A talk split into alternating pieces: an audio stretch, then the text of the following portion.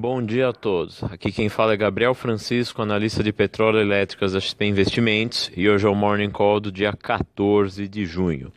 Os futuros dos Estados Unidos estão em leve alta nesta sexta-feira em meio à sessão negativa na Europa e na Ásia. O foco ainda está em um possível corte de taxas de juros nos Estados Unidos, sem grandes avanços nas disputas comerciais entre o país e a China.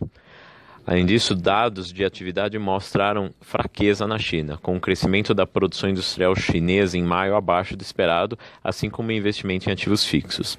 As expectativas de mais estímulos na China estão crescendo devido aos impactos potenciais do crescimento econômico com a guerra comercial. No Brasil, o texto apresentado na comissão especial ontem mostrou que o impacto da PEC e da reforma da Previdência será de 1,13 trilhão em 10 anos, dos quais 863 bilhões virão de mudanças nas regras da aposentadoria, 217 bilhões do direcionamento de recursos do PIS-PASESP, antes destinados ao BNDES, e 50 bilhões do aumento de CSLL sobre instituições financeiras. As medidas de arrecadação foram inseridas para compensar a desidratação dos pontos da reforma original, que previa uma economia de 1,2 trilhão com as mudanças nas regras previdenciárias. Pontos da reforma que ficaram de fora do relatório: estados e municípios, que podem voltar ao texto caso haja voto para tanto já na comissão especial no plenário da Câmara a capitalização que será enviada em PEC separada e a desconstitucionalização.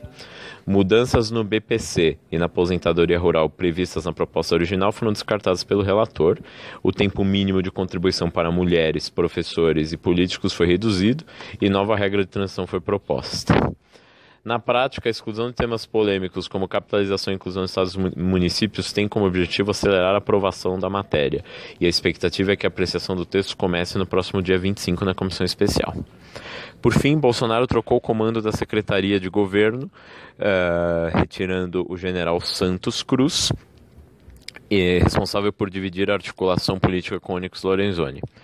Entra agora Luiz Eduardo Ramos Batista Pereira, a queda ocorre após pressão de seguidores de Olavo de Carvalho e divergências com a Secretaria de Comunicação da Presidência subordinada à pasta. A manifestação positiva do Ibovespa com a reforma da Previdência foi parcialmente compensada com a queda dos bancos devido à proposta de aumento na alíquota da CSLL prevista no, pelo relator. Nosso analista do setor financeiro André Martins publicou ontem um relatório sobre o potencial impacto da mudança para os bancos. Em resumo, a medida poderia ter um impacto de 5 a 10% nos preços-alvo das ações se persistir por mais de três anos, mas não muda a visão estrutural do analista. Ele está mantendo suas projeções e recomendações inalterados. Isso é tudo por hoje. Agradecemos a todos sua atenção hoje e nessa semana e desejamos um ótimo final de semana a todos. Muito obrigado.